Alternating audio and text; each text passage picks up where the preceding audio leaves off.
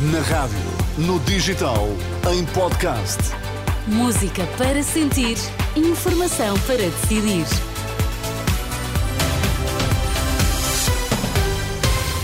Notícias para ouvir agora na Renascença. Começamos pelos títulos em destaque nesta edição da meia-noite. Benfica venceu o Sporting Braga, lidera a tabela à condição, dado que hoje o Sporting vai receber o Porto.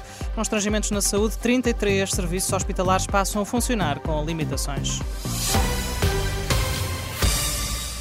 O Benfica sobe de forma provisória à liderança da tabela da Primeira Liga, ganhou por 1-0 nesta última noite na visita ao quarto classificado, o Sporting Braga. Tengsted apontou o único gol da partida logo aos 3 minutos. O técnico dos encarnados, Roger Schmidt, considerou que foi um bom jogo, apesar das dificuldades provocadas pelo adversário. It was a different kind of esta foi uma vitória diferente das outras. Tivemos de sofrer no final e lutar muito pelo triunfo. Eles fizeram tudo para voltar ao jogo, criaram-nos muitos problemas, mas defendemos bem e tivemos um muito bom guarda-redes que conseguiu defender algumas bolas muito difíceis.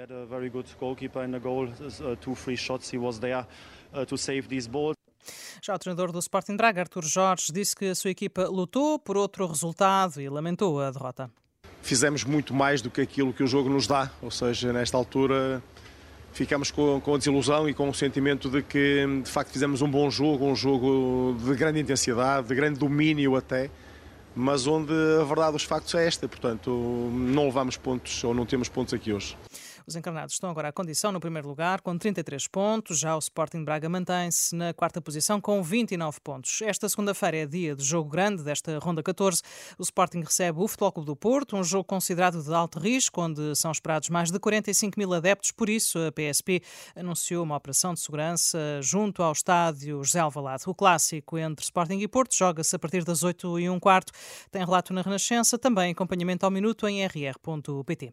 A partir de hoje são esperados mais mais constrangimentos nas urgências por causa da falta de médicos. 33 unidades vão passar a funcionar com limitações. O plano de reorganização, divulgado pela direção executiva do SNS, refere que os constrangimentos afetam 67 especialidades, incluindo a obstetrícia. Os doentes são aconselhados a ligarem previamente para a linha SNS 24.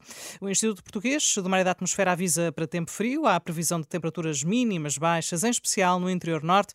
É o que adianta o meteorologista Alessandro Marracini acontece que as temperaturas mínimas podem descer bastante. A previsão é que em vários locais, sobretudo do interior e sobretudo do norte e centro, eh, as temperaturas mínimas poderão descer de, de, de, por baixo de zero graus eh, e temos previsões de menos 2 em Vila Real e menos 3 em Bragança e terça-feira também será um dia outra vez muito frio, com menos 4 em Bragança e menos 4 também em Vila Real.